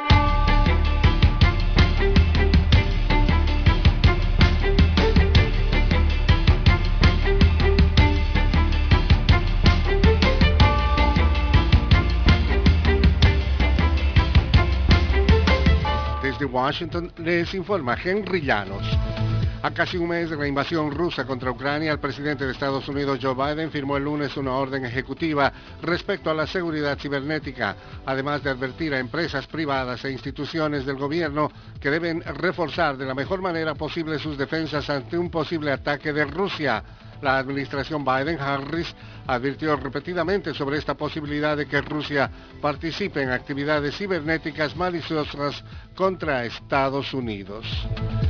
Y este año se llevan a cabo elecciones de medio término y en California alientan a dos millones de residentes permanentes a que se hagan ciudadanos para votar. Nos informa Verónica Villafañe. Se estima que en los Estados Unidos hay más de 9 millones de residentes permanentes elegibles para hacerse ciudadanos y más de 2 millones de ellos viven en California. Por eso, organizadores iniciaron en Los Ángeles una gira nacional para promover la iniciativa Naturalizar a 2 millones para 2022. La gira está haciendo su recorrido por el país con la ayuda de mariachis y relatos personales de inmigrantes para incentivar a quienes puedan a iniciar el trámite de naturalización. Verónica Villafañe, Voz de América, Los Ángeles. Trabajadores venezolanos insisten en rechazar el aumento salarial que entró en vigencia la semana pasada y advierten que organizarán protestas en los próximos días. Desde Caracas nos informa Carolina Alcalde. El equivalente en bolívares a unos 28 dólares es el nuevo salario mínimo en el sector público en Venezuela, un monto que resulta insuficiente para costear la canasta básica alimentaria, que en febrero se ubicó en 353 dólares mensuales, según el Observatorio Venezolano de Finanzas. Mauro Zambrano, dirigente sindical del sector sanitario, insiste en que el sector que representa exige que, tal y como expone la Constitución de Venezuela en el artículo 91, los trabajadores obtengan un salario suficiente que les permita vivir con dignidad y cubrir sus necesidades básicas. Carolina, alcalde Voz de América, Caracas. Menos de 48 horas después de suspender la aplicación de mensajería Telegram en Brasil, un juez del Supremo Tribunal Federal dijo que la aplicación podría reanudar operaciones porque cumplió con una orden judicial. El juez Alexander de Moraes ordenó que las plataformas y proveedores de Internet bloquearan Telegram este puso un límite de 24 horas para que la aplicación cumpliera con términos que incluían bloquear perfiles que difundían información falsa, así como el retiro de publicaciones en el canal del presidente Jair Bolsonaro.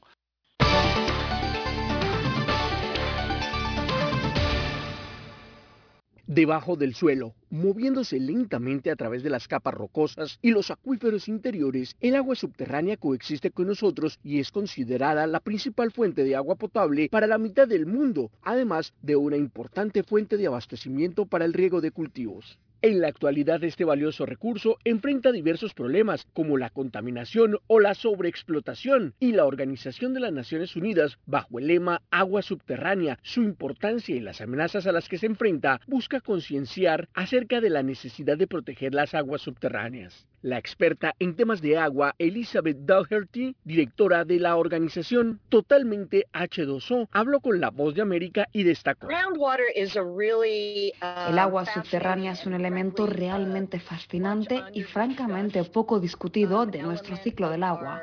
A medida que la lluvia o la nieve se filtran por el suelo, se convierten en agua subterránea, a menudo se conserva limpia y permanece almacenada en la tierra, generando una reserva que eventualmente podrá ser una fuente de agua durante tiempos de sequía. Expertos en agua de la Universidad de California, Merced Josué Medellín Azura, habló con la voz de América y destacó. Entonces, el agua subterránea es una especie de amortiguador para muchos lugares de riesgo en el mundo para sustituir por esta pérdida de agua superficial durante las sequías. A los defensores del medio ambiente les preocupa que los acuíferos más grandes del mundo se agotan más rápido de lo que se recuperan, un fenómeno que puede conducir a otras cuestiones, según apuntó la directora de Totalmente H2O. El suelo comienza a agotarse, hundirse y no puedes volver a llenarlo como si no pudieras volver a bombearlo llenándolo de agua. Has perdido esa capacidad de almacenamiento de agua. Los expertos dicen que la gente debería preguntar de dónde viene el agua y presionar a sus funcionarios electos para que incluyan la gestión del agua en el establecimiento de políticas para el futuro crecimiento. Héctor Contreras, Voz de América, Washington. Desde Washington vía satélite y para Omega Estéreo de Panamá hemos presentado Buenos Días América. Buenos días, América.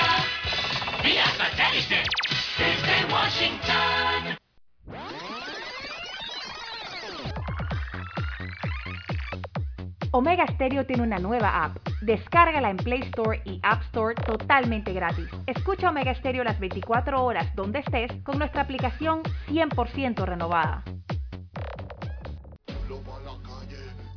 Según datos oficiales, solo en enero la canasta básica de alimentos se incrementó en 5 balboas, lo que sugiere la CAPAC, un centavo por hora, dos balboas al mes, no compensan el aumento del costo de la vida.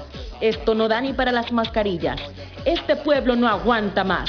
Salarios dignos o huelga nacional. Unidad, unidad, unidad. Mensaje de Suntra.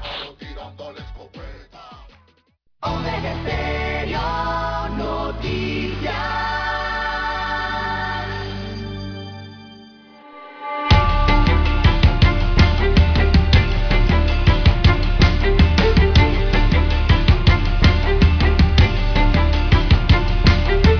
Continuamos, 7, 6 minutos. Están en sintonía de Omega Estéreo, cadena nacional.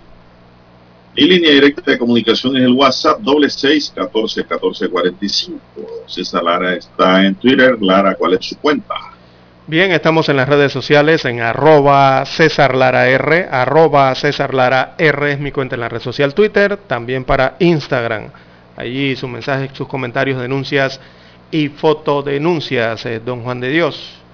Oiga, don Juan de Dios, ¿usted alguna vez fue al Teatro Amador? En Amador, Santana. no. Ese que está en calle 13, Sí, me parece. todo calle, teatro. calle 13 por allí cerca, calle 11 creo que es. Eh, bueno, está la- Amador, ¿cómo no? está a la venta, don Juan de Dios.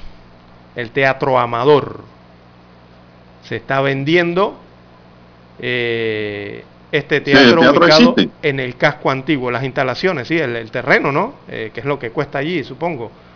Eh, la instalación tiene un precio de 3.8 millones de dólares, son 1.032 metros cuadrados de construcción sobre un terreno de 300 metros cuadrados. Así que ¿En dónde está exactamente? Me dijo. Este, este es el que está en calle 11 y calle, calle 13, ¿no es? O calle 13. al- eh, Allí está entre esas calles, entre la calle 11 y calle 13 en Santa Ana. Bueno, ya casco antiguo, ¿no? Ya ese es un área de casco antiguo. No, 13 no, 11 y 12. 11 y 12 es, en la 11 y 12. Sí, por allí creo que está, eh, está ubicado. No, ¿Usted fue a ese teatro, Lara? no, no, no, por eso le preguntaba a usted si usted había ido a ese teatro. No, no Sí, nunca hombre, entré. ¿Cómo no? ¿Cómo no? Todos esos teatros, sí, ese era el área de los teatros. Estaba el Dorado cerquita. Ajá. Eh, ese, el Amador, estaba por allí. eh, ya no me recuerdo el teatro del Chorrillo, ahí había otro. Pero yo era un niño. Veíamos películas baratas en esa época. Muy famosa las noches de banco. ¿Usted llegó a conocer eso? No, esas no. No, no logré ver esa No. serie. y al final de rifaban entre todos los que entraban al teatro una cantidad, una suma de dinero y alguien ganaba siempre. Ese era el incentivo de las noches de banco para los que iban a ver películas. Ese es el Panamá de ayer, el Panamá hermoso. Ya no, eso no volverá más nunca. Este en donde un- usted se le quedaba la cartera en un asiento del cine y se la devolvían de una vez. Ahora no, ahora hasta la queman con todo y papeles importantes. Así es. 15 centésimos costaba la entrada, don Juan de Dios. Ver, eso dependía de la película Ajá. y el momento, ¿no? había de todo precio. El Edison era el del chorrillo, ahora que me recuerdo. El Edison, como no. Eh, no existían, Lara, los cines como hoy, eh, en los que existen en los malls. Eh, no, recuerdo que donde existían de cines y era de lujo era en El Dorado y allí en la Galería Barrio. La Galería Barrio era el lugar de, de, de, de encuentro de la juventud. Y eso no hace mucho, Lara, no, no, no, no te me alargues mucho. ¿eh? Estamos hablando de la década del 80. Eh, no, no estaba por acá en Ciudad Claro, para la juventud de hoy que nació después del 80, eso es novedoso. Escuchar eso, ¿no? Bueno, don Juan Bien, de Dios. son está- la- y, y existían cines más viejos que yo no llegué a ver también, para que sepan. Sí, es que ese teatro eh, tiene una historia uf, eh, la- eh, viejísima, ¿no? De 1912 se construyó ese teatro, Amador. En 1912 tiene más de 100 años esa infraestructura, ¿no? Eh, que fungió, bueno, como teatro, también como una discoteca recientemente, hace algunos años atrás, y también tiene un tenía una especie de restaurante, fue re- reconstruido como, como una especie de restaurante también, ¿no? En los últimos años. Pero bueno, eh, ahora está a la venta, don Juan de Dios, cuesta más de 3 millones de dólares. eh, El edificio. El edificio y el terreno, ¿no? Y el terreno, el terreno es lo que, eh, lo que cuesta allí, ¿no? Eh, recordemos que está dentro del casco antiguo, tiene algún tipo de normativas allí, pero se está vendiendo, al igual que se están vendiendo otras infraestructuras que están en el casco antiguo, don Juan de Dios, de negocios que, bueno, la pandemia los ha golpeado al parecer fuertemente y, y- y, eh, son negocios ya prácticamente irrecuperables, ¿no? Así que sus estructuras eh, se están vendiendo. Bueno, César, eh, un inversionista pudiera reactivar ese cine y ponerlo como era antes, a la antigua, ¿no? También, sí, sí, porque ese edificio fue, re- re- la palabra correcta es no es reconstruido, es renovado, revitalizado, yo creo que es por revitalización la palabra, sería se- del casco antiguo o renovado por allí, eh, recientemente y, y man- mantiene entonces las características este de, del casco antiguo, ¿no? de esas e- edificaciones tipo colonial, eh, y fue restaurado, restaurado es la palabra, ahora sí me vino a la mente. Fue restaurado hace algunos años atrás y, y se puede hacer lo que usted bien señala, don Juan de Dios. ¿Cómo no? ¿Cómo no? Sería una tradición y yo creo que tendría éxito. Porque ya el casco antiguo se ha convertido el área en un área de puros restaurantitos y de bodegas y de terrazas y esas cosas, ¿no? De pop, pop bar le llaman ahora, ya no es Sí, discoteca, pop bar, pero no hay, no hay un cine que lleve a la gente a recordar, a vivir, estar en ese cine, ¿no? No hay ahí nada. Bien, el proyecto de ley de extinción de dominio fue bajado a una subcomisión y se encuentra en la fase de consultas con todas las partes y la sociedad civil a fin de elaborar un nuevo documento que ayude a poner fin al crimen organizado.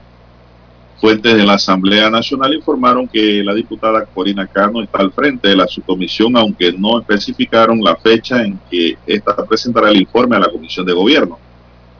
La semana pasada se presentó un seminario internacional con la presencia de la Procuradora General de El Salvador y un fiscal de Colombia en el que analizó la figura jurídica de extinción de dominio. Según el ex magistrado de la Corte Suprema de Justicia, José Abel Almengor, quien participó del foro, existen aspectos dentro del proyecto que se pueden rescatar, por ejemplo, en cuanto al manejo de las garantías individuales, se requiere más discusión porque es un tema complejo. El letrado opinó que el Ministerio Público y el órgano judicial deben involucrarse más en el tema y también tomar en cuenta los criterios de abogados locales y la sugerencia sobre cómo puede ser útil la implementación del proyecto contra el crimen organizado. Bien, eso es lo que se ha dicho. Lo importante, pues, que se puede rescatar es de que el proyecto de ley, pues, bajó se le pasó una subcomisión para su análisis y estudio. Este es un proyecto de ley de doble filo, muy peligroso, don César, Sí, sí, sí. porque si se hace una ley de doble filo, se puede convertir en una espada de Damocles para todo ciudadano para la persecución política. Y eso es lo que hay que evitar, Sí, sí, a porque- toda costa. Exacto, porque al final trae la consecuencia el tema patrimonial, ¿no? De producto de las actividades ilícitas, que es lo que el norte que busca, ¿no? Eh, pero eso es traspasar la titularidad, ¿no? De, de todos estos bienes patrimoniales, de cierta forma a favor del Estado. O los bienes a que se refiere a la ley específicamente, ¿no? Que es lo que están analizando eh, los diputados en la Asamblea eh, Nacional. Bueno, eh, va, va con todo, dice, contra el crimen organizado, Lara. No sé contra el crimen no organizado, que también existe, don César. Si sobre eso se puede actuar con aquellos diputados que se han hecho millonarios. Ese crimen no organizado. ¿Comprenderá algo? Es la gran pregunta. Hay buenos diputados, pero hay algunos que se han hecho millonarios el feudo. Bien, vamos a hacer una pausa, don Dani, regresamos en breve. 7.30 AM. Infoanálisis. Con entrevistas y análisis con los personajes que son noticia. La mejor franja informativa matutina está en los 107.3 FM de Omega Estéreo. Cadena Nacional. Desde los estudios de Omega Estéreo, establecemos contacto vía satélite con la voz de América. Desde Washington, presentamos el reportaje internacional.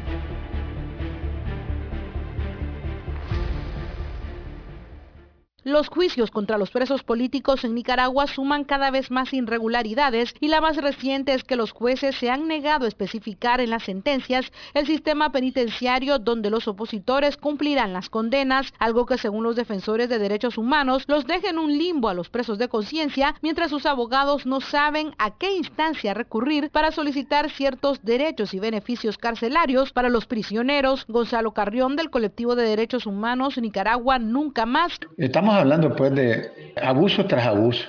Y el hecho mismo que sus, en el caso de los últimos que están y permanecen en Chipote, el hecho de que su juicio hayan sido en el Chipote, es, un, o- es otra ah, verdadero abuso. ¿verdad? La abogada Vilma Núñez Escorcia dijo a La Voz de América que la decisión de los jueces también viola el artículo 154 del Código Procesal Penal referido al contenido de las sentencias que establece en su numeral 9 que el juez en las penas o medidas de seguridad fijará provisionalmente la fecha en que la condena finaliza y el centro penitenciario al que será remitido. En segundo lugar, es una forma de seguir prácticamente reprimiendo eh, y violándole sus derechos humanos a, lo- a los presos, porque las condiciones en las que se encuentran actualmente en, en el chipote son muy diferentes a las Esta irregularidad se repite en las sentencias contra los presos políticos encarcelados en el complejo Evaristo Vázquez, conocido como el Chipote, por lo que los defensores asumen que la idea del gobierno es mantenerlos en las instalaciones policiales de la Dirección de Auxilio Judicial. Daliano Caña, Voz de América,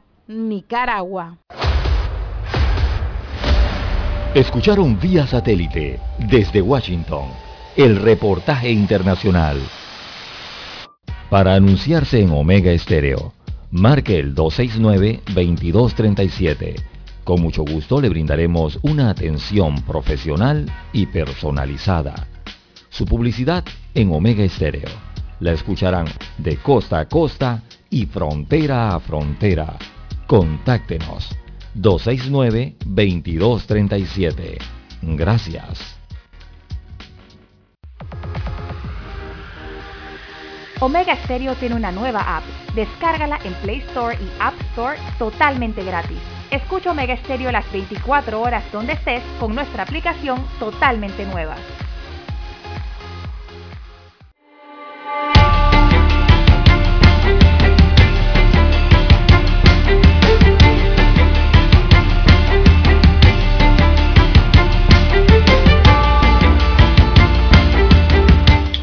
Ya son las 7:18 minutos.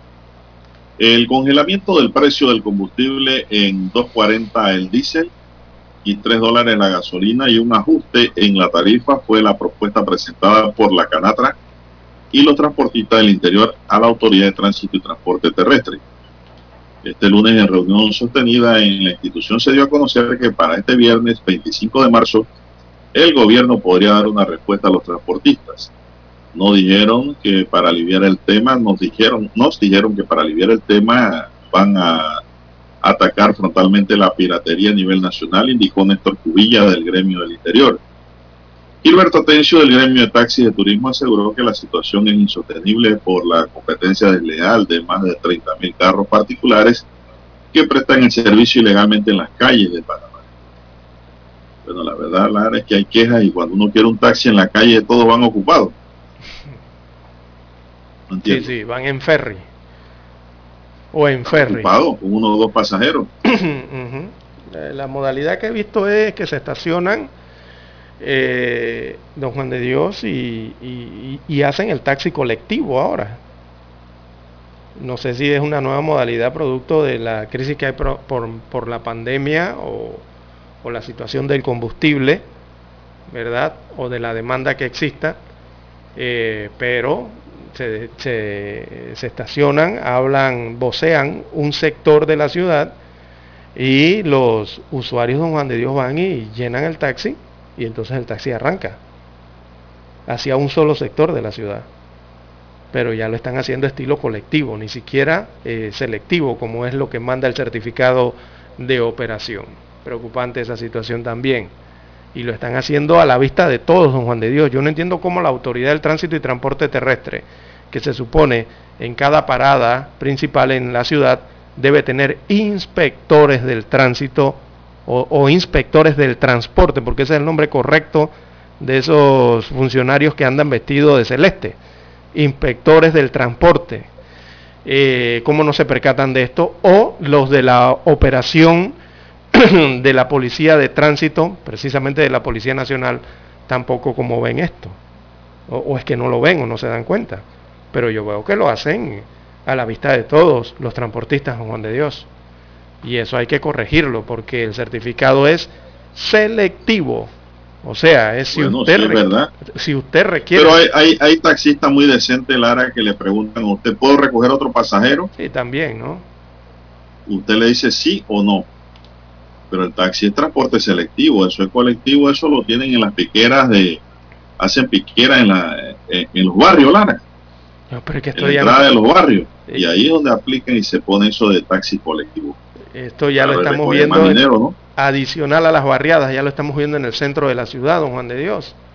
En los principales lugares, El Dorado, usted se va a Albrook, usted se va a la Vía Si España. usted va en un y están taxi- haciendo esto en la- al frente de todos. Si usted va en un taxi, Lara, y el taxista para recoger otro pasajero, usted se puede bajar perfectamente Exacto. sin pagar un centavo ahí mismo. Exactamente. Así mismo Usted es. no quiere que vaya más nadie. Usted toma un taxi selectivo por su seguridad. Pero si el taxi sigue abriendo las puertas en la calle, a quien meta la mano, así no se puede. Por eso es que Uber le da golpe. La otra plataforma, don César. Por eso es que están golpeados. Porque en el Uber no hay, no hay Uber cole- colectivo, salvo que sea un Uber de turismo, un busito. Bien, son las 7.22 minutos. Un proyecto de ley de prohibición de la minería metálica en Panamá fue presentado ante la Dirección de Participación Ciudadana de la Asamblea Nacional por el abogado Donaldo Sousa en representación de la Federación de Asociaciones Profesionales de Panamá, la Asociación de Derecho Ambiental y otras organizaciones. El documento presentado el 16 de marzo se opone firmemente a la minería metálica a cielo abierto en Panamá.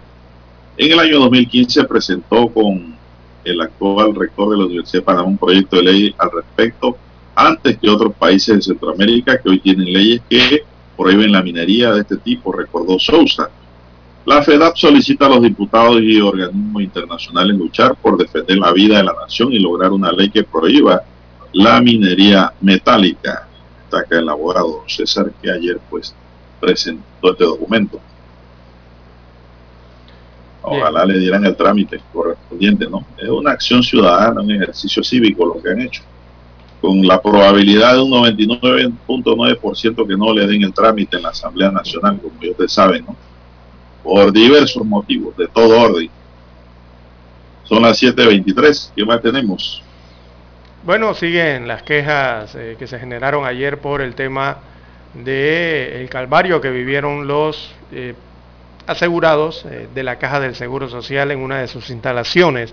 Esto en el hospital de doctora Susana Jones, que está ubicado en Villalucre, allí en San Miguelito, por el tema de la obtención de las citas y los cupos para los exámenes médicos del hospital, ¿no? Hay una gran necesidad de, de la población asegurada eh, de ser atendida por los especialistas, pero para eso se requieren exámenes ¿verdad? Que se envían eh, para poder pasar a, estos especialistas.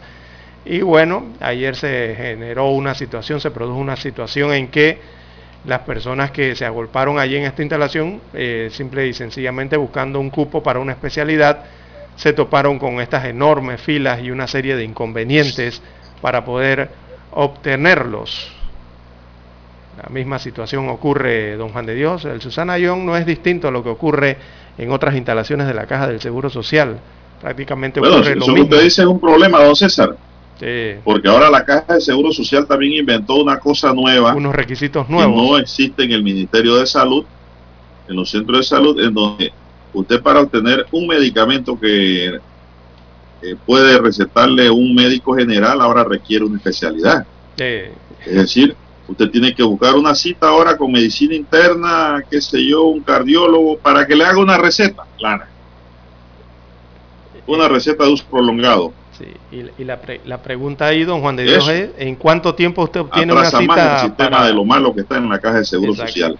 Imagínese para obtener la cita con un especialista, ¿no? Cada vez que le, Por eso que le la digo, logra conseguir, no es para el siguiente día ni para la siguiente empeora la semana. situación del asegurado. Eso es para dentro de dos, tres meses.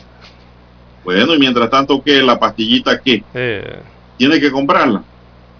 no, o la enfermedad, Entonces, más allá de la pastillita la Social se está enfermedad, ¿no? Que de esa forma tan desprogramada y tan erróneamente. Viene de tumbo en tumbo. Así es. No, eh, no puede ser. Don Juan de Dios.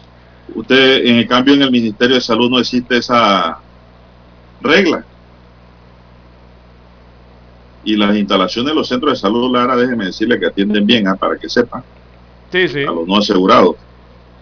Eh, eh, sí, mire, la- las últimas atenciones, eh, yo en vez de utilizar el seguro social, yo la última atención preferí irme al sistema de salud eh, del MINSA, aunque tenga que pagar, ¿no? Evidentemente allí, siendo asegurado, pero es, es más, es más, más, más fácil y es más rápida la atención que brindan en las instalaciones del MINSA.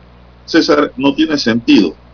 Usted para conseguir una receta de especialista ahora tiene que ir a un especialista privado y pagarle 40, 50, 60, 70 dólares para ir a buscar una pastillita. Cuando eso se lo, se lo recetaba un doctor de medicina general que puede hacerlo. Porque usted va, está bajo la supervisión o tratamiento de un médico especialista que le da una cita cada cierto tiempo para usted ir allá y ver cómo está funcionando todo. Pero esto, es- esto ahora de que tiene que llevar recetas el especialista, si no, no, no te dan el medicamento, es una regla totalmente absurda y va en contra del asegurado. La problemática eterna que no cambia. Otra raya más año. al tigre. ni cambia administración por administración y sigue siendo la misma, don Juan de Dios, que es la falta de medicamentos y la falta de citas con los especialistas. Eso es toda una problemática que pasa gestión tras gestión, director Sí, general hombre, aquí no tras director creativo general, de verdad. gobierno eh, central tras gobierno central. Pasan los años, las décadas, don Juan de Dios, y sigue el mismo problema. Hombre, oiga, no hay máquina de CAT por ningún lado. Oiga, no hay un sistema. Yo tengo un CAT pendiente, don No hay un sistema meses. digital de computación que pueda administrar esto. ¿Cómo es posible que las demás instituciones del Estado sí pueden adquirir sistemas digitales y plataformas para administrar sus gestiones y la caja del Seguro Social, que tiene 5, 10 y hasta 20 veces más presupuesto que otras instituciones del Estado, no pueda hacer esto? Bueno, se nos acabó el tiempo, don César. Daniela Araúz en el tablero de controles esta mañana en la mesa informativa le saludamos. César Lara. Y le acompañamos. Y Juan de Dios Hernández Sanjur, sigan en sintonía de Omega Estéreo porque ya viene el equipo de Infoanálisis.